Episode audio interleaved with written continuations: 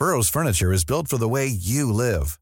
From ensuring easy assembly and disassembly to honoring highly requested new colors for their award-winning seating, they always have their customers in mind. Their modular seating is made out of durable materials to last and grow with you.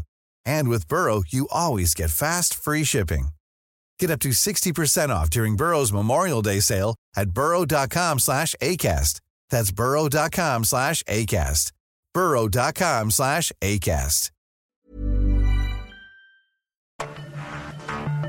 Cada noche, los expertos se reúnen para debatir los temas que hacen historia en una mesa de análisis distinta. Aquí las entrevistas con los personajes y líderes de opinión, junto al análisis profundo de los temas trascendentes. Alfredo Ceja conduce un programa de Frente en Jalisco por el 100.3 de FM. Iniciamos. Hola, ¿qué tal? Muy buenas noches. Bienvenidos a una emisión más de De Frente en Jalisco, aquí en Heraldo Radio Jalisco. Hoy miércoles 28 de junio quiero agradecer, como todos los días, en los controles técnicos a Antonio Luna y a Ramón Luna, en la producción y redacción de este espacio a Ricardo Gómez y recordarles nuestro número de WhatsApp para que se comuniquen con nosotros, el 3330 1779 66. El día de hoy vamos a tener un programa bastante, bastante interesante dedicado prácticamente a la transparencia, un tema que nos gusta mucho aquí en De Frente en Jalisco. Tendremos aquí en entrevista a Norma Julieta del Río. Ella es comisionada del Instituto Nacional de Transparencia, Acceso a la Información y Protección de Datos Personales. Y también vamos a platicar con Salvador Romero Espinosa, presidente del Instituto de Transparencia, Información Pública y Protección de Datos Personales aquí en el estado de Jalisco, que también es un colaborador de cada semana con un comentario editorial. Y pues vamos, les recordamos que nos pueden escuchar en nuestra página de internet heraldodemexico.com.mx. Ahí encontrarán el apartado radio y Heraldo Radio Guadalajara. También nos pueden escuchar a través de iHeartRadio en el 100.3 de FM. Y les recordamos nuestras redes sociales para que se comuniquen con nosotros. En Twitter me encuentran como arroba Alfredo y en Facebook me encuentran como Alfredo Ceja. Y también ya tenemos el podcast de De Frente en Jalisco donde pueden escuchar esta y todas las entrevistas. La voz de los expertos.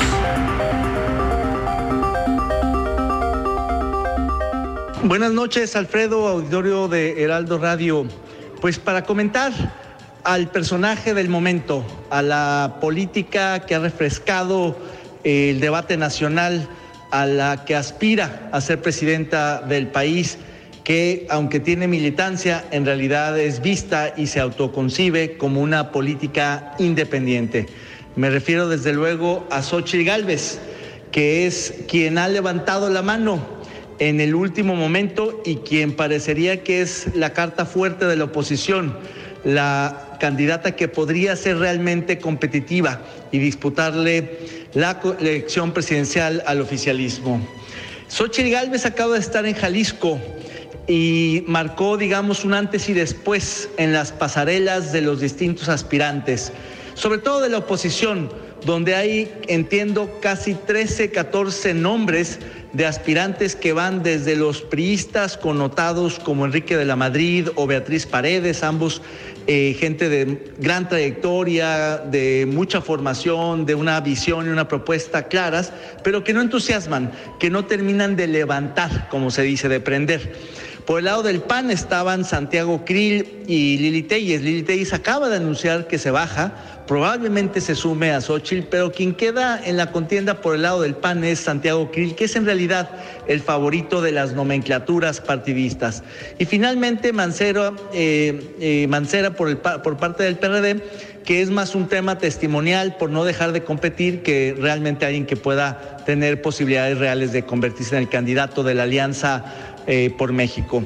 Hay otros independientes vinculados a ciertos gobiernos o liderazgos políticos como Ángel Gurría o Gustavo de Hoyos que no tienen ninguna posibilidad, que más bien su rol es de cuestionar, de tratar de tallar el lápiz, de hacer un planteamiento de una agenda desde la oposición.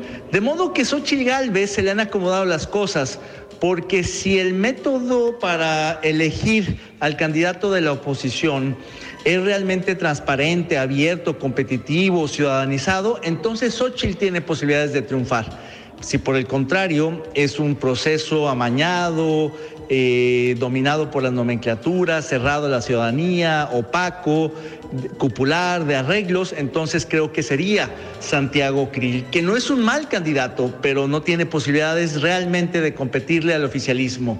En cambio, creo que Xochitl, no solo por ser mujer, por ser independiente, por ser eh, alejada de las burocracias y las nomenclaturas partidistas, sino por su propia trayectoria. Es alguien que tiene, digamos, una cultura del esfuerzo que viene desde abajo, que ha luchado fuerte, que tiene una biografía eh, dura, difícil y aún así, pues es alguien que ha logrado realmente posicionarse. Así que vamos a ver, seguramente Xochitl sería la mejor candidata de la oposición y en ese sentido tendríamos un 2024 realmente competido. La entrevista.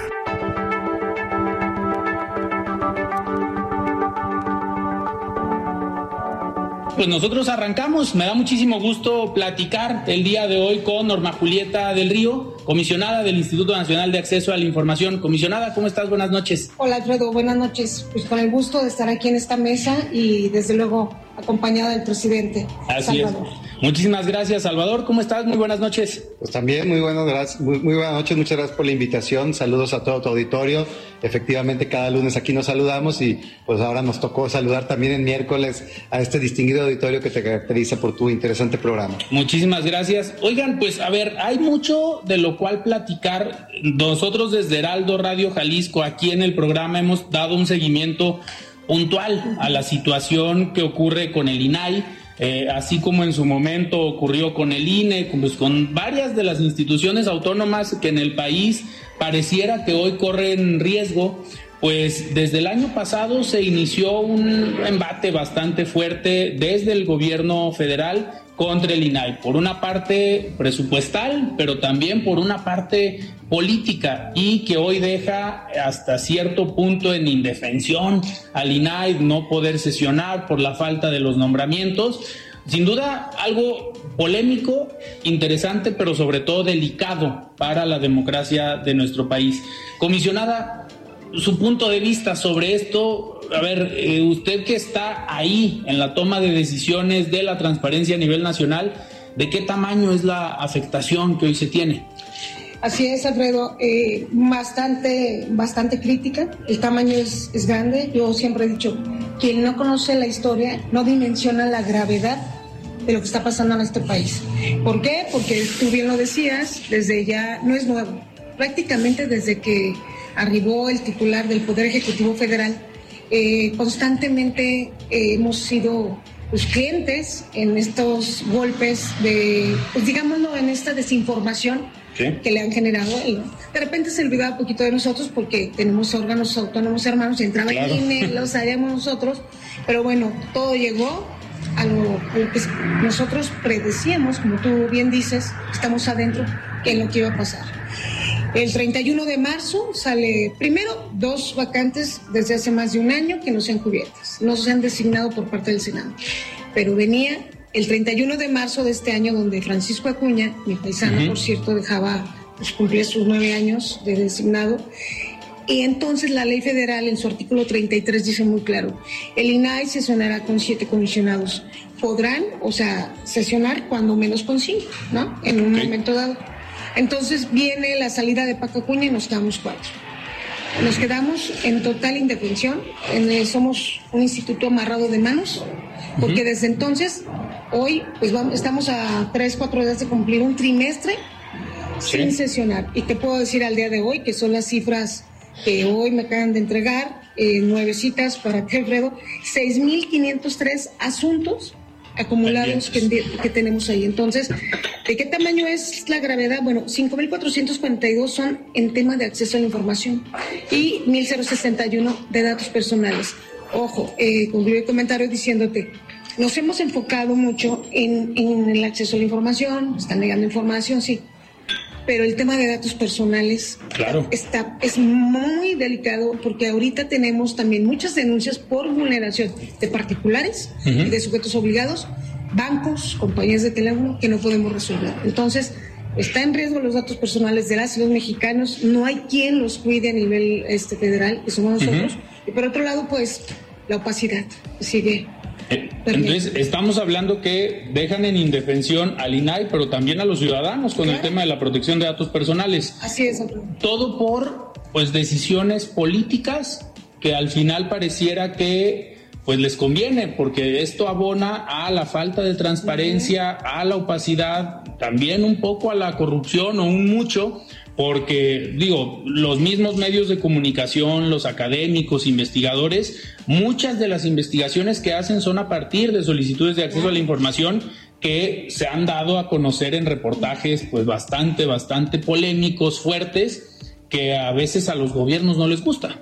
Sí, así es, mira, este, veníamos resolviendo casos, pues, pues se nos acusa que de este gobierno no, o sea, bueno, yo tengo dos años de nombrada, dos y medio, pero desde antes yo estaba en un órgano local en Zacatecas, pero ha sido toda la vida. El, INAI, ah, antes falla, ahora INAI acaba de cumplir 20 años de existencia, ¿Sí? no la ley fueron los casos emblemáticos en el sexenio de Vicente Fox, en el de Peña Nieto, en el de en este desde Galmex, Calderón. O sea, no es un asunto privativo o, exclusivo de alguien. Es un derecho que se ganó, como tú bien decías, por parte de académicos, periodistas, sociedad civil. Entonces, vienen resoluciones contra negativas. A ver, eh, ¿qué molesta? Bueno, que la gente esté preguntando la planta de leche que se encuentra, por cierto, en Zacatecas, desde el mes pues, ¿quién son los proveedores? Nada más les niegan la información, les niegan este, quiénes son este, los productores de granos, eh, hay contratos que no se quieren entregar cuando los contratos es una obligación que debe estar hasta incluso en la Plataforma Nacional de Transparencia.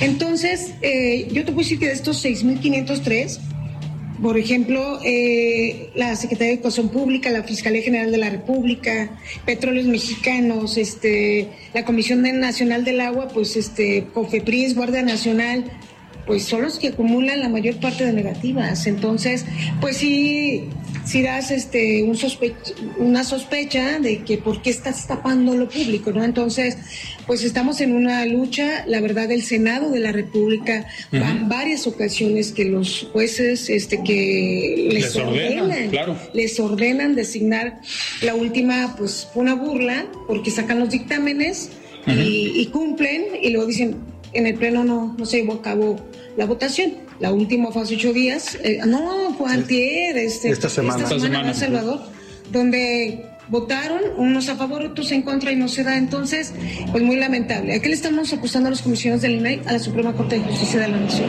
Que ha sido una garantía. es una garantía, ha demostrado un verdadero equilibrio, porque no es una confronta, es un equilibrio de poderes. Entonces, pues ahí tenemos nuestro recurso, nuestra controversia constitucional. Recordarán que la ministra Loreta inmediatamente nos dio, como se dice, palo, claro. Entonces dijo, nada de suspensión. ¿Qué le pedimos a la Suprema Corte? Que obligue al Senado a designar, pero que en tanto se resuelve, nos puedan sesionar. suspensión, cuatro, porque al fin y al cabo, digo, aquí Salvador es abogado, pero pues está la Constitución, la ley general, y luego viene una ley federal y es un derecho humano. Entonces, Hicimos un acto de reclamación y ahora lo tiene el ministro Laines. Entonces, pues tenemos mucha esperanza. Hemos ido a cabildear, hemos ido a visitar a los ministros. Ok. Pues estamos en espera de que la Suprema Corte, es la única salida que vemos por lo pronto. Que, a ver, ahorita en la Suprema Corte ya mencionaba a Loreta Ortiz, que es una eh, ministra pues muy afín o cercana al presidente de la República. Sabemos o entendemos por qué en ese momento les da para atrás y sabemos o podemos pensar en qué sentido irá su voto en este tema. Y también pues existen otros personajes como la ministra Yasmín Esquivel, que fue también a partir de una investigación que se hace para saber si su título era bueno o no tanto, o su tesis más bien, eh, pues también han sido las dos ministras que históricamente en las últimas votaciones han estado del lado del presidente de la República. El ministro Saldívar, pues ahí se ha tambaleado en unas sí, en otras no pero ¿cómo los han recibido en estas negociaciones? No negociaciones, en estas pláticas, con los ministros. ¿Qué les dicen algunos? A lo mejor sin decir nombres para no comprometerlos. No comprometernos nadie. Mira, en el caso de la ministra Loreta, solo acudió la comisionada Blanca Ibarra, la presidenta, porque yo no me encontraba, eh, de comisión algunos. y pues la recepción nos comenta que en la generalidad bien. Los demás han sido muy amables, este, como todas pruebas de alegatos, nos han escuchado, porque es un derecho que tenemos también. Así es. Nos han escuchado, nos han dicho, bueno, pues vamos a estar atentos, gracias, si, necesitamos algún elemento, les vamos a hablar a su director jurídico que siempre nos acompaña, Gonzalo Sánchez de Tagle.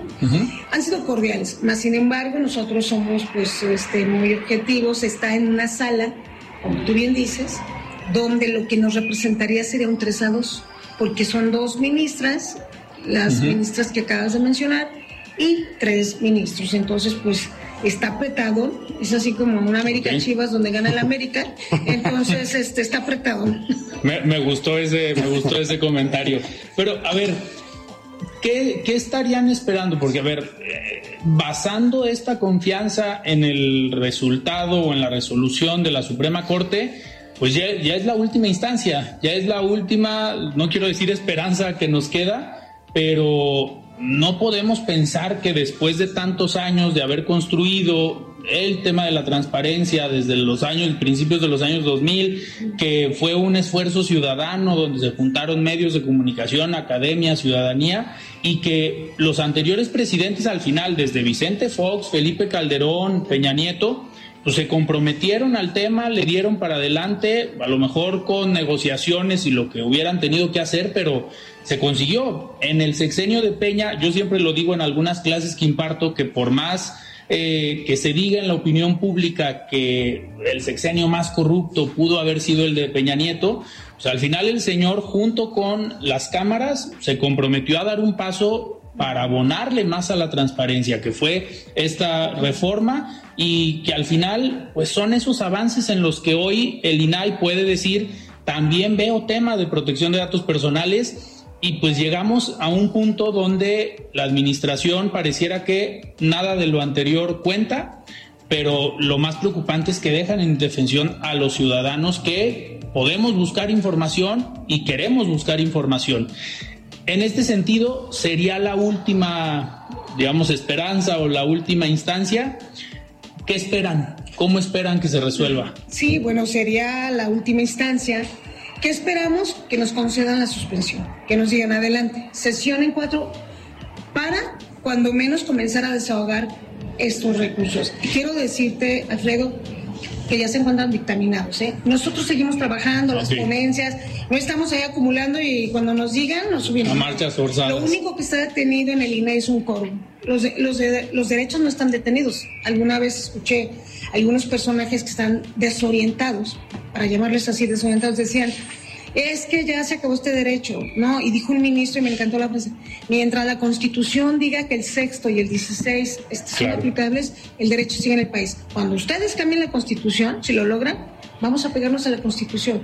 Entonces, ahorita en el INAI estamos expresados, uno, a la suspensión, que nos concedan. Pero dos, viene algo que también pocos han visto, el presupuesto. El presupuesto es en agosto, estamos a punto de. Y tienen que sesionar para aprobarlo. Fíjate que lo aprobamos antes de que se fuera Paco. ¿no? Pero, ¿cuál es el riesgo? O sea, que desde allá nos den un tijerazo, entonces este no van a hacer no podamos entonces tendríamos que ir a una reingeniería que ver yo no veo mal que vayamos a una reingeniería digo eh, ahorita a ver qué opina nuestro querido presidente pero lo que tú dices, a ver, Peña Nieto hizo esta reforma, el 2014 nace el Sistema Nacional de Transparencia, nace la plataforma, todo esto. Somos un sistema nacional. Así es. Ahora, este, en este sistema nacional, pues está el INAI, que lo preside, pero a lo mejor lo ven muy choncho. Yo no estoy peleada con ir a, ver, a ver, díganme qué quiere del INAI. Pero el caso es que no nos dicen qué quieren de este instituto. ¿Quieres que le, le, le moldee más para adentro, para arriba? Lo hacemos. Yo sí estoy dispuesta a ello para proteger el derecho. Pero lo que no estoy de acuerdo es que haya una campaña de desinformación tremenda donde nos dicen, es que el INAI no metió a la cárcel a García Luna. A ver, permíteme, el INAI no es fiscalía es que eh, la Auditoría Superior de la Federación puede hacer lo que es el INAI. Permíteme, la Auditoría Superior de la Federación este, realiza las cuentas públicas en tres momentos al año. Audita al gobierno federal, a los estados y a los municipios. Sí. La función pública federal tampoco, porque es tu órgano interno de control que te dicta tus políticas. Entonces, lo que más irrita es la desinformación. Podemos hacer un debate muy sano. A ver, ¿qué hicimos? Pedimos un diálogo con el secretario de Gobernación en su momento, don Adán Augusto. No nos contestó el oficio, no nos recibió. Hace ocho días, este, te lo puedo mostrar, este, le mandamos una carta al presidente, firmada por los cuatro, diciéndole ante la gravedad, o sea, recíbanos como recibió al INE, ¿verdad? Y no ha habido respuesta. Ninguna, es más, te voy a arreglar una copia de ese documento este Perfecto. Digo, para que se vea que del lado del INAI eh, pues ya te la sabes en las redes, ¿no? Que si esto, que lo otro, una campaña de información, a ver, no es el cargo, es el encargo que tenemos. Claro. No es dónde estamos, es a dónde vamos. Y, por ejemplo, a ver, ¿a dónde van? Pues a defender este derecho en el país, porque este derecho no es, eh, no es de una persona, este es derecho de los mexicanos. Y nadie puede decir, ya no quiero que entregue la información. ¿Por qué la ocultas? O sea, la información es pública, se acabaron las épocas de la secrecía, de la filtración. Claro. Yo creo que aquí lo más grave es lo que, entre las, todas las cuestiones que está comentando la comisionada, lo más grave es que no están planteando una alternativa real. O sea, tú sí puedes estar en contra de una institución, decir no funciona esta institución, y a lo mejor puedes decir no funciona por esto, no funciona por aquello. Pero los argumentos que están utilizando para decir que no funcionan son argumentos que no tienen que ver con sus atribuciones directas, ¿no? O sea, el hecho de decir es que el INAI solo era, una, era un instituto que simulaban que simulaba combatir la corrupción sin evidencia. La evidencia que supuestamente se ha presentado es que siguió existiendo la corrupción o sigue existiendo la corrupción a pesar de que existe el INAI. Ergo, el INAI no sirve para combatir la corrupción. Yo creo que la evidencia es todo lo contrario. Gracias al INAI es que la percepción de corrupción es mayor, pero porque se conoce. Si desapareces al INAI o a cualquier otro organismo que, que protege estos derechos, pues sí podrías volver a una época en la cual parecía que no había tanta corrupción, pues nadie se enteraba. Yo creo que mucha gente no sabe que el 80 o 90% de las notas que lee, de los eh, reportajes que escucha, que ve en la tele, que escucha en el radio, no sabe que detrás de esos reportajes está el ejercicio del derecho a la información de un periodista, de, de una investigadora o el trabajo de los órganos garantes de transparencia, ¿no? Entonces, la gente consume muchísimo y depende muchísimo de este derecho, pero como no lo ejerce directamente, no está consciente de lo grave que sería la regresión si desaparecieran estos órganos sin una alternativa realista, ¿no? De defensa de información. Aunque tú digas los derechos superior o la, o la función pública, pero, pero plantearlo realistas, lo están planteando prácticamente como una broma. Eso es como yo lo tomo. Los planteamientos que yo he visto, las iniciativas parecen una broma, no son serias, no tienen un fondo real de cómo sí seguir garantizando el derecho sin el INAI. Esa es la verdadera pregunta que hay que hacer.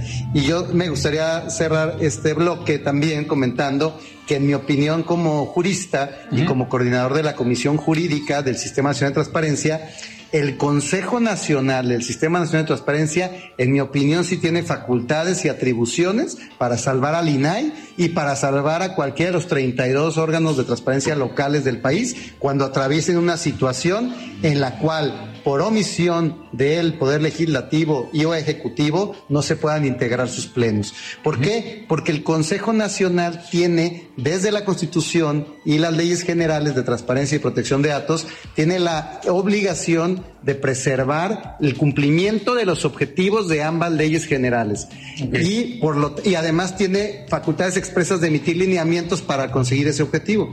En mi opinión, es posible aprobar unos lineamientos que permitan que el INAI o cualquier órgano garante de transparencia que no tenga quórum por estas omisiones, el que habiliten temporalmente a un funcionario de primer nivel del propio órgano para que funcione el pleno, para que para efectos plenarios pueda fungir como comisionado, como comisionado temporalmente, en tanto se hace esa designación y de esa forma poder seguirse velando por estos, tutelando estos dos derechos humanos. Hay precedentes, Alfredo, hay precedentes en materia electoral donde se ha permitido y se ha declarado constitucional que un solo magistrado, ya pasó aquí en Jalisco, un solo magistrado, por un acuerdo unipersonal, habilitó a dos funcionarias del propio tribunal como magistradas en funciones. Ese acuerdo fue impugnado y el Tribunal Electoral del Poder Judicial de la Federación dijo, sí, no tenía facultades del magistrado, pero en una ponderación entre qué es preferible que un funcionario sin atribución específica haga esto o que se quede completamente desprotegida la sociedad sin los derechos político-electorales que son fundamentales, es preferible lo primero, que alguien use estas herramientas para habilitarlos. ¿Y por qué no se ha llevado a cabo? Ya está aprobada, ya está aprobada la propuesta en la comisión y ya se remitió a la presidenta del Consejo Nacional, que es la misma presidenta del INAI, la comisionada Blanca Lili Ibarra Cadena, y ella me imagino que está eh, analizando en qué momento podría convocar al Consejo Nacional, porque también podría en un momento dado desecharse por el Consejo y no salir, ¿no? Porque también aquí pues puede haber intereses de todos. Perfecto. Salvador, antes de irnos a un corte, a ver, en el caso, por ejemplo, de la reforma electoral en su momento, los estados o los organismos en los estados también corrían riesgo. En este caso, ustedes como organismos en los estados ven preocupante, pero la situación estatal, independientemente de lo nacional? Sí y no. Sí, ¿por qué? Porque el INAI es quien financia la Plataforma Nacional de Transparencia y la Plataforma Nacional de Transparencia es donde se carga la información de todos los estados, de todas las entidades estatales. Desaparece INAI, desaparece la PNT y desaparece la plataforma y nos quedamos sin este portal todos los estados, porque los sujetos obligados de Jalisco y de los otros 31 entidades cargan ahí. Y mientras no se toque la constitución, de alguna forma estamos blindados, pero, pero sí hay riesgo, porque ya ha habido tres estados, Sinaloa, Baja California Sur y Veracruz. Presupuesto. no, donde ya expresamente un funcionario de primer nivel, gobernador o presidenta de la mesa directiva, mencionan la posibilidad de desaparecer el órgano local. No lo pueden hacer si no hay reforma constitucional, pero pueden Millions of people have lost weight with personalized plans from Noom, like Evan, who can't stand salads and still lost 50 pounds. Salads, generally, for most people, are the easy button, right? For me, that wasn't an option. I never really was a salad guy. That's just not who I am. But Noom worked for me. Get your personalized plan today at Noom.com. Real Noom user compensated to provide their story. In four weeks, the typical Noom user can expect to lose one to two pounds per week. Individual results may vary. Everyone knows therapy is great for solving problems, but getting therapy has its own problems too, like finding the right therapist, fitting into their schedule, and of course, the cost. Well, BetterHelp can solve those problems. It's totally online and built around your schedule. It's surprisingly affordable too. Connect with a credentialed therapist by phone, video, or online chat, all from the comfort of your home. Visit betterhelp.com to learn more and save 10% on your first month.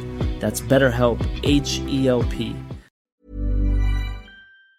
intentar hacer lo mismo que está haciendo el Senado, dejar de designarlos, o sea, que se muera de inanición el órgano garante, y esos lineamientos evitarían ese tipo de prácticas. Perfecto, nosotros vamos a un corte, estamos platicando con Julieta del Río, comisionada del INAI, y con Salvador Romero, presidente del Instituto de Transparencia aquí en Jalisco. Vamos a un corte y regresamos. Siga con Alfredo Ceja y su análisis de frente en Jalisco por el Heraldo Radio 100.3. Mesa de análisis de frente en Jalisco con Alfredo Ceja. Continuamos. Muy bien, estamos de regreso aquí en De Frente en Jalisco platicando con Julieta del Río, comisionada del Instituto Nacional de Transparencia, Acceso a la Información y Protección de Datos Personales, y con Salvador Romero Espinosa, presidente también del instituto aquí en Jalisco. Eh, comisionada, a ver, ya dejando de lado un poquito el tema político, el tema que más nos preocupa, eh, su visita a Jalisco. Hoy, pues en Jalisco parece que el ITEI está de fiesta, está cumpliendo años, pero también hay temas no nada más de festejos, sino también de trabajo, de productivo. Eh, ¿Qué la trae a Jalisco estos días? Sí, veo. Primero, decirte que es un instituto muy proactivo. O sea, aparte de, de hacer lo que está establecido, siempre han sido pues punta de lanza en, programas que tenemos. Decirte que hoy me trae, primero fui invitada, ellos eh, se han caracterizado por capacitar a los servidores públicos en temas de transparencia y acceso a la información. Y no me dejarás mentir, incluso los medios de comunicación, como ustedes, pues constantemente ofrecen cursos, capacitaciones. Me invitaron primero a impartir una clase del diplomado que están jugando hoy en la tarde Segundo, eh, decirte que, por ejemplo, estamos trabajando con ellos temas de la Plataforma Nacional Transparencia. Ahorita te, vamos a decir, eh, el ITEI nos hizo llegar una, pues, pues un área de oportunidad, hay que decirlo, y es el primero que lo sabe. Estás llevando las exclusivas. ¿eh? Muy bien, muy bien. Este, nos, nos dio, ahorita Chavas lo, lo comentará, nos hizo llegar una área de oportunidad en la plataforma que de no atenderla corríamos el riesgo de que varios este, nos viéramos en problemas, ahorita te lo explica, gracias a que el ITEI nos alertó, porque la plataforma la administra el INAI, pero también los órganos garantes, como decía Salvador, es un bien público nacional.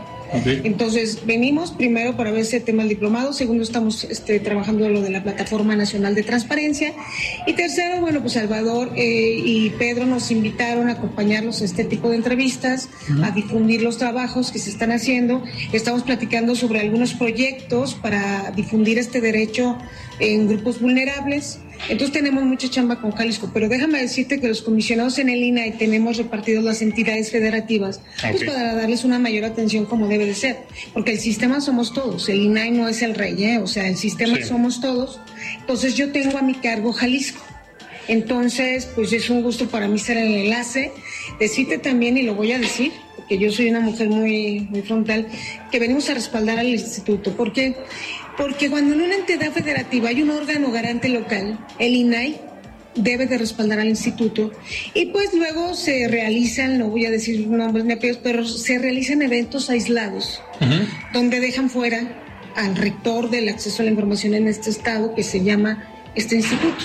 Entonces, bueno, pues yo decidí acompañar a este instituto y decidí no, no acudir a un panel que compartí hace unos momentos con algunos personajes, porque para nosotros primero es el instituto. Entonces yo vine a respaldar al instituto, a platicar con Salvador, con Pedro, a dar esa clase, a trabajar estos proyectos. Nosotros en, hace un año lanzamos un proyecto muy bueno que es el Cabinay, que es el Centro de Atención Virtual. en, en, el INE tenemos un call center para atenderlos. Y derivado de la pandemia hicimos un desarrollo con inteligencia artificial, un chatbot. Déjame decirte que la, para el instituto calzó la mano y la verdad pues tiene algo muy parecido, pues fue Jalisco. Sí. Entonces lo replica, pero, pero prácticamente como que se, dimos la sorpresa, pero qué bueno que nos adelantamos porque lo traían muy escondidos también. Entonces, ya, ya, trabajando. Eso, eso nos gusta mucho, Alfredo, de Jalisco. Entonces, Hoy venimos a eso, vamos a acompañarlos en unos días más en, su, en sus 18 años de vida también. Y tenemos algunas otras actividades y, me gustaría que si Salvador, lo de la plataforma es algo. Pues también es una primicia este que se va a dar por primera vez a conocer en este programa, aunque formalmente lo daremos a conocer pronto. Ya eh, quiero dar un agradecimiento, un agradecimiento muy especial a la Secretaria de Seguridad Pública del Estado de Jalisco y a sus autoridades penitenciarias, a su director general, este Antonio, por que eh, acordaron y estuvieron eh, de, de, alguna forma van a implementar, van a hacer lo posible para que el reclusorio femenil de aquí de Puente Grande, Jalisco, sea el primer reclusorio en el país, hasta donde tenemos datos no existe ningún otro reclusorio este, varonil o femenil, donde se instale una computadora que tenga acceso a la Plataforma Nacional de Transparencia, para que las mujeres privadas de su libertad puedan seguir gozando de este derecho. Solo hay un derecho, bueno, dos contándole la propia libertad, pero el derecho político electoral al voto o a ser votadas que, que prohíbe la Constitución a estas personas privadas de su libertad. Pero no hay ningún otro derecho. Tienen derecho a la salud, tienen derecho a la educación, tienen derecho a, a un trato digno, tienen derecho a muchas otras cosas que no están vetadas, pero que en la práctica materialmente no lo pueden ejercer por estar privadas de su libertad. Y uno de esos derechos, o dos de esos derechos fundamentales, son el derecho a la información y el derecho a la protección de datos personales. Prácticamente no lo pueden ejercer las personas que están recluidas en estos centros. Entonces, la idea, lo que estuvieron de acuerdo las autoridades ahora que fuimos ya dos veces a capacitar a las personas, a las mujeres que están ahí, es que tengan acceso a la Plataforma Nacional de Transparencia, que si quieren hacer una solicitud a cualquiera de los más de 8.200 autoridades del país, la puedan hacer desde ahí, si quieren navegar, si quieren descargar nóminas, contratos, hacer una investigación incluso, tengan acceso a la Plataforma Nacional de Transparencia. Estamos trabajando con ellos. Pronto daremos formalmente a conocer el día, la hora, la fecha en que ya queda arrancado, pero ya las capacitamos. Ya recibieron una hora, ya conocieron la interfaz, ya vieron dónde se le pica, dónde hay que moverse. Estamos avanzando. Entonces, pues en ese sentido, sí estamos muy contentos con esta noticia. Se la comentaba yo apenas el día de hoy a la comisionada Norma Julieta, porque teníamos la duda si saber si había otro reclusorio y ya hicimos una investigación y hasta donde tenemos conocimiento no existe ningún otro reclusorio donde los, las personas, hombres o mujeres privadas de su libertad, tengan eh, acceso. Entonces agradezco al licenciado José Antonio Pérez Juárez, director general de Prevención y Reinserción Social de Jalisco, por haber brindado este apoyo y al, y al licenciado, al doctor Roberto Alares, que es el director jurídico de ahí del, del, del, Centro de Reinserción, porque están haciendo todo lo posible por ayudarnos. Y desde que nos acercamos con ellos hace muchos meses, nos dieron, nos abrieron la puerta y tuvimos que capacitar a mucha gente. No es fácil entrar ahí, tienes que llevar gente capacitada que sepa eh, exactamente de lo que vamos a hablar por el estado tan particular que guardan estas personas privadas su libertad. Entonces fueron, fue construir muchos meses para poder llegar a esto y te puedo decir que la, el, recibimiento que tuvimos de, de las mujeres privadas de su libertad, que, el, que el, la participación de ellas hicieron más de 60 solicitudes de información en el primer día que fuimos, conocimos muchos casos, estamos orientándolas para que ellas ejerzan su derecho eh, de tal forma que les beneficie en su caso. Y esta plataforma, el que tengan acceso a esta plataforma, no sabemos cómo, pero seguramente les puede llegar a cambiar la vida. Sí, porque hacia allá iba mi siguiente pregunta, Salvador. Sin duda la información que van a requerir las personas que están privadas de su libertad generalmente va a ser información sobre sus mismos casos. Sí, de hecho, eh, esa información sobre sus mismos casos es un derecho procesal, o sea, esa, esa información, mira, tuvimos un, conocí yo un caso que una, una señora que directamente yo atendí, que me comentaba, oiga, yo tengo dos años aquí y no sé cuál es mi número de expediente, no sé el número de averiguación previa, no sé en qué juzgado está, pues aquí me trajeron, yo estoy en espera, vino una vez un, un, abogado defensor de oficio y me, me pidió que me declarara culpable para irnos por el, por el, este, El, acuerdo, el, ¿cómo se llama? El, proceso. Como conciliación. No, tiene un nombre, el abreviado. El proceso abreviado y salí ya, y ya rápido que me dictaran sentencia, pero yo le dije, Oiga, licenciado, pero ¿por qué me tengo que declarar culpable si yo no soy culpable? Ah, pues si no quiere declararse culpable, entonces ahí, ahí luego lo revisamos el tema y en el luego revisamos el tema. Lleva dos años la señora esperando que alguien le diga por qué este, está ahí. Entonces, y ya le, explicamos cómo pedir su expediente. en 15 minutos le resolvimos el tema y ya tuvo acceso a su expediente, a su, al número de expediente. sí, claro, pero ya, a partir de ahí eh, también se comprometieron las autoridades a apoyarnos, sin que sea su obligación, pero se comprometieron a apoyarnos a que a estas personas, estas mujeres que no tengan acceso, digamos, a un familiar que las apoye, que ahí les van a ayudar a redactar su escrito para pedir acceso a su copia, a su expediente y ellos llevarlo. Entonces estamos trabajando para beneficio de, estas mujeres, para mejorarles su, su, vida, porque si bien puede que hayan cometido un error que, que, amerite, pues en un momento dado que estén ahí, eso no les tiene por qué limitar de otros muchos derechos como el de acceso a la información o protección de datos personales. Y el acceso a la justicia, porque muchas veces ante la falta de información se justifica la falta de acceso a la justicia. Y es, eso es lo que mucha gente no entiende, perdón. el derecho a la información es derecho llave.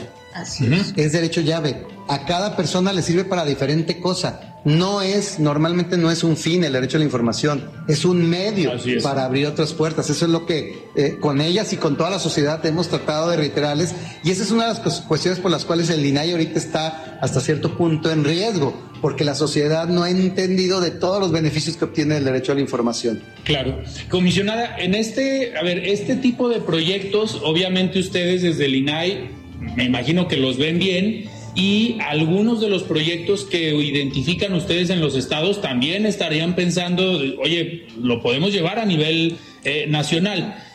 ¿Cómo ven el trabajo en este tipo de proyectos desde el INAI?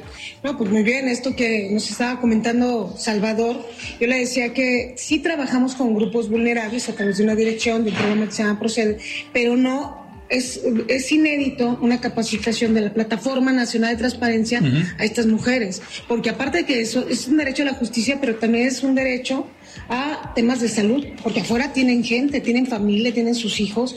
Hay mujeres que quieren conocer las escuelas donde están sus hijos, este, tener derecho a becas, tener derecho a situaciones médicas como su seguro social, todo eso está en la Plataforma Nacional de Transparencia. Y como están privadas de la libertad, pues a través de la plataforma pueden solicitar información al Seguro Social sobre sus semanas cotizadas, sobre sus familiares, para pensiones, beneficios y bueno, los expedientes. Y yo, yo quiero hablar en la plataforma que hace días también Salvador nos comentó. En la plataforma eh, tiene una, una, sección de denuncias, ¿no? Entonces, en este trabajo proactivo, bueno, Salvador y honor a quien lo merece, me dijo, a ver, hay una, hay una sección de denuncias, pero no tiene eh, usuario, contraseña, algo que proteja, porque también se pueden. Sin ningún filtro. Sin ningún filtro, también se pueden vulnerar hay varias cosas. Le dije, déjame ver, porque siempre tenemos la apertura. Y te digo, porque yo soy la coordinadora de esa dirección, de la, yo soy la responsable de la plataforma a nivel. Y le reconozco que tenga esa apertura porque si llegamos a batallar antes de que mandábamos tickets, mandábamos quejas de que se nos perdían fue y pues no, o sea, por ejemplo del 2019 al 2021 casi pasamos dos años diciéndoles que el CIGEMI, un sistema, era incompatible con nuestra ley, que nos ayudaran a adecuarlo para que pudiéramos funcionar y no, te, no recibíamos atención. Decían, ah, sí, pero no nos decían nunca cuándo y nos metieron una de broncas aquí internas y en cambio ahorita cada que tenemos algo así lo compartimos y sí se revisa, sí se atiende, pues por lo menos se nos dice si se puede o no, o sea... Ya, se pudo. en este caso ya se pudo. Ya se pudo, de hecho, este, otra premisa para Alfredo, este, aquí traigo ya el video que le vamos a entregar a Salvador donde, bueno, primero te lo quise que te había prometido. Muy bien. No sé, pero ahorita te, lo damos en, sí, ahorita lo, en digital. y te explico el problema que era. Eh, como le faltaba un candadito para hacer las denuncias, de las denuncias es cuando tú te metes a un portal o te metes a la propia plataforma, más bien, perdón, a, la parte de, obligaciones de transparencia, que aquí se conocen como fundamentales, obligaciones o, o fundamentales. Entonces tú no veías la nómina, por ejemplo, de un sujeto obligado, de, no sé, de algún ayuntamiento. Entonces le apretabas un botón de anuncio que no está la nómina. Y entonces te pedía cuál es tu correo electrónico. Y tú ponías el que quisieras y le mandabas a enviar. Pues alguien ahí, como faltaba un candadito, podría poner alfredo.ceja.com, ¿no? Por decir algo. Entonces a tu correo te iba a llegar, ah, Alfredo, gracias por presentar la denuncia, se le va a dar trámite, ¿no? Entonces hasta ahí dices, pues se equivocó pero si lo presentaba mil veces, te iban a llegar mil correos y ya no te puedes desistir. ya no te puedes desistir. Entonces te iban a estar llegando correos de que ya se admitió su, su, su, denuncia, ya se dio vista, ya se no sé qué. Y tú mandabas correos, la ley no permite el desistimiento una vez que se presenta. Entonces se, se abría un área de oportunidad para que un hacker o alguien malintencionado abriera la plataforma y dijera, vamos a fregarnos por ejemplo, vamos a usar la de este Andrés.lópez Obrador, arroba presidencia, y que le lleguen 10 mil correos diarios desde la plataforma. Y aparte la, la plataforma nacional de transparencia es siempre está siendo objeto de intentos. De ataques, claro. Tenemos un promedio entre 8 y 10 millones este, por mes este, de intentos de ataque. Nunca ha sido hackeada, pero son intentos. Y lo que decía Salvador, mira, yo vengo de un órgano garante local de Zacatecas. Entonces, cuando yo arribo y soy designada, después de una tercera participación, este, pues lo primero que hago es entender las necesidades que teníamos nosotros como localidad entonces llego y así como que la porra me dice, no te vas a olvidar de lo que padecíamos, ¿eh? porque hay gente, hay gente que sí pierde los pies, ¿no? Yo no, entonces llegué y empecé eh, a, pues, tomar en cuenta más a, a, mis, a mis, colegas, porque todos somos pares. Entonces esa aportación que nos hizo Salvador es muy buena, tengo aquí está ya el video de dos minutos que te lo vamos a regalar, Alfredo, también ya lo ves, Salvador. Es un demo ya de cómo quedó, porque todo desarrollo es este susceptible de mejora. Entonces, eso es lo que está haciendo el instituto en el INAI. La plataforma tiene ya más de 8 mil millones de registros. Es la base de datos más grande en este país de temas públicos donde ustedes, los medios de investigación, los periodistas de investigación, los académicos, este, eh, la usan bastante para la información. Entonces, pues yo también te voy a dejar este, este demo, que ya lo vamos a, a comentar, esta mejora, pero fue a raíz Sí, no, y no es, no es la idea que sea más complejo presentar la denuncia, solo tener un candadito de verificación de que sí sea el, sí tenga acceso a la cuenta de correo quien está presentando la denuncia y no utilice la plataforma como un medio de spam ¿no? y de ataque, porque eso atacaría a la plataforma. La plataforma pues tiene problemas muchas veces de que es demasiado la cantidad de usuarios que la usan al mismo tiempo, ¿no?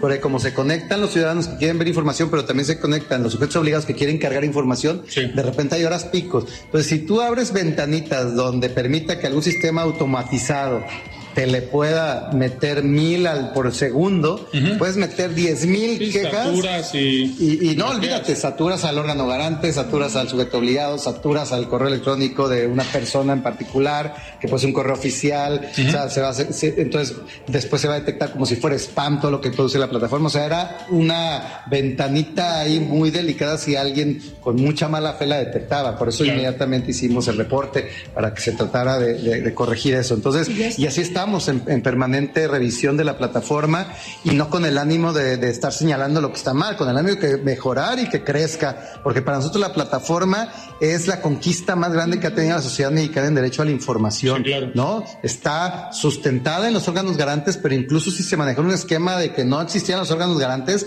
ha venido el año pasado estuvimos en Puebla en el ISIC, que es la, Conferencia Internacional de Comisionados de más de 70 países, y todos decían lo mismo, qué fregón está la plataforma. O sea, ojalá en mi país hubiera algo así, ¿no? Gente de Canadá, o sea, un expositor de Canadá que estamos en el primer mundo de Europa, decía, no, pues ya quisiéramos tener algo así en nuestros países, ¿no? La plataforma realmente es una herramienta que es un parteaguas para mí, sobre todo ahorita que ya está funcionando mucho mejor, que muchas áreas deportivas, pero ya está mucho mejor, que puede abrir la puerta a este derecho, por ejemplo, ahora a personas incluso privadas de su libertad.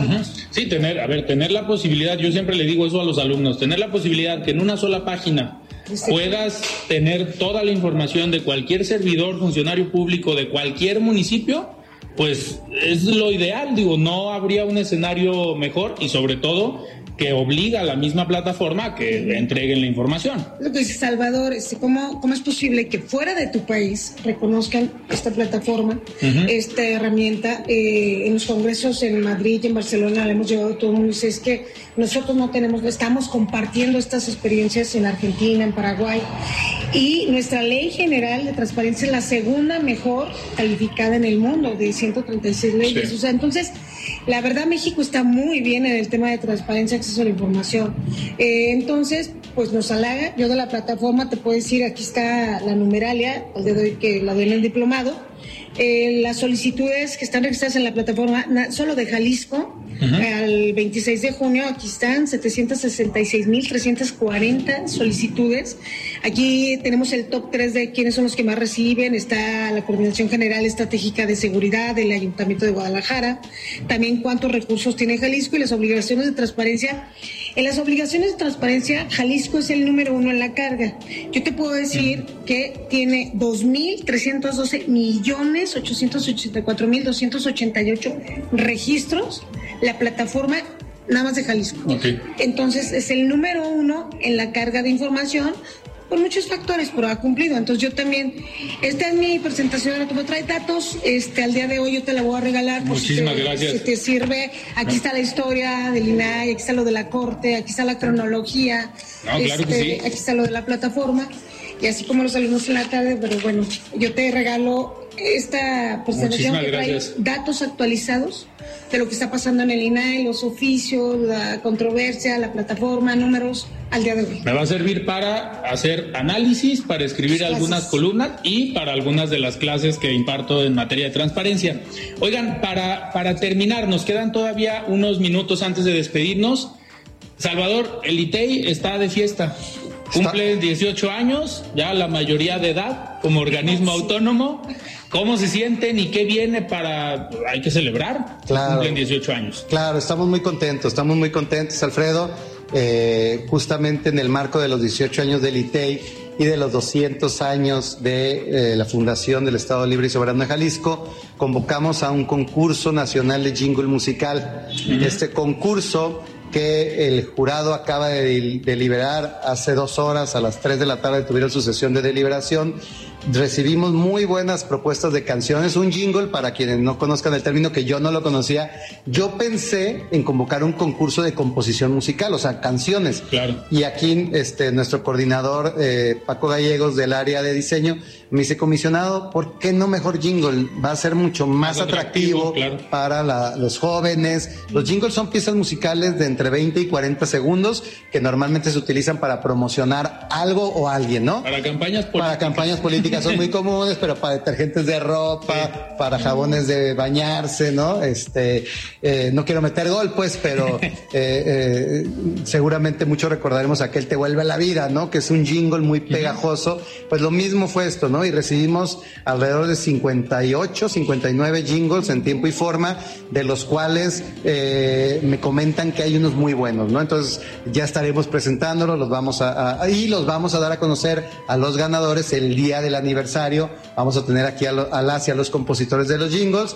El primer lugar se va a ganar 25 mil pesos en efectivo, segundo lugar 10 mil, tercer lugar 5 mil y cuarto y quinto un reconocimiento especial. Entonces creo que es una, una aportación que nos va a servir para difundir este derecho, para que a la gente pues se le pegue la transparencia, aunque sea en canción, y a partir de ahí que empiece a ejercer también su derecho. Entonces, pues sí son muchos éxitos. Eh, yo creo, lo comentaba el otro día, eh, aquí en Jalisco por lo menos no creo que haya ninguna otra dependencia, órgano, secretaría, dirección el municipal, estatal o PDL, la que tú quieras, no creo que haya ninguna otra que lleve 18 años continuos de crecimiento eh, sostenido. No ha habido un solo año que Alitei tenga menos trabajo que el año anterior y no creo que nadie pueda presumir eso en todo Jalisco, que haya aquí en Jalisco alguien que me diga, Aquí en Independencia llevamos 18 años de crecimiento de trabajo continuo, no lo va a haber.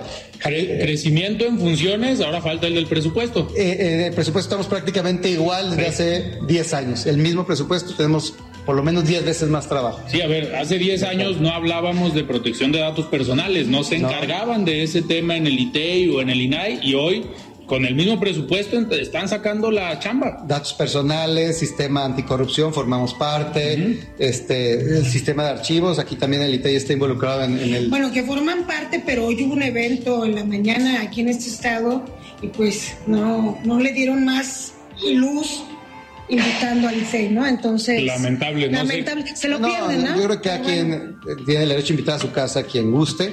Pero es parte este, del sistema. Lo que, nos, lo que sí nos, nos, digamos, nos llamó mucho la atención es que el INAI sí fuera convocante y coorganizador. Claro. Y el ITEI no, a pesar de que era un evento aquí en Jalisco. Creo que eso sí nos llamó la atención, ¿no? Este, por eso yo busqué a nuestro enlace, que es la comisionada Norma Julieta, para preguntarle, pues, si había habido alguna especie de intento de que participáramos y al parecer, pues, se organizó todo, pues, desde, desde aquí, desde el CPS pero bueno, pues nosotros de todos modos, este, ojalá que haya muchos más eventos de estos, nos inviten o no nos inviten. La verdad lo importante es que se difunda la cultura de transparencia y este y que se den a conocer estos temas ahora que estamos vapuleados desde, sobre todo desde el Poder Ejecutivo Federal y este con un INEI que no esté integrado y que ojalá, pues que si no sale alguna de las vías propuestas, ojalá que el INAI pues se anime a que sea el Consejo Nacional del Sistema de Transparencia el que lo salve. Pues estaremos muy, muy atentos de lo que siga y ya saben, Salvador acá tiene el comentario como el instituto todos los lunes, ahí nos vas a mantener informados. Tanto. Comisionada, igual el espacio siempre abierto. Muchísimas gracias. Gracias, Alfredo. Y sí, eh, aquí Salvador hay una propuesta en la mesa del sistema. Vamos a sesionar el consejo porque él, eh, como coordinador jurídico, buscó una salida y votamos a favor de esta salida los integrantes de esa comisión. Y eh, en un rato más veremos la fecha con Blanca Lilia. Y pues muchas gracias y vamos a estar al pendiente de lo que pase, Alfredo. Es un honor haber estado aquí contigo. ¿eh? Perfecto, muchísimas gracias. Muy buenas noches, Salvador. Muchísimas gracias. Muchas gracias a ti, al contrario, y siempre estamos contentos por el espacio y reiterar lo que dije el lunes. Felices cuatro años de, de El También Felicidades. Muchísimas gracias. Pues festejamos los dos al mismo tiempo. Pues nosotros nos despedimos, platicamos con Julieta del Río, comisionada del INAI, y con Salvador Romero, presidente del ITEI. Yo soy Alfredo Ceja. Muy buenas noches. Alfredo Ceja los espera de lunes a viernes para que junto con los expertos y líderes de opinión analicen la noticia y a sus protagonistas. Esto fue De Frente en Jalisco, otra exclusiva de El Heraldo Radio.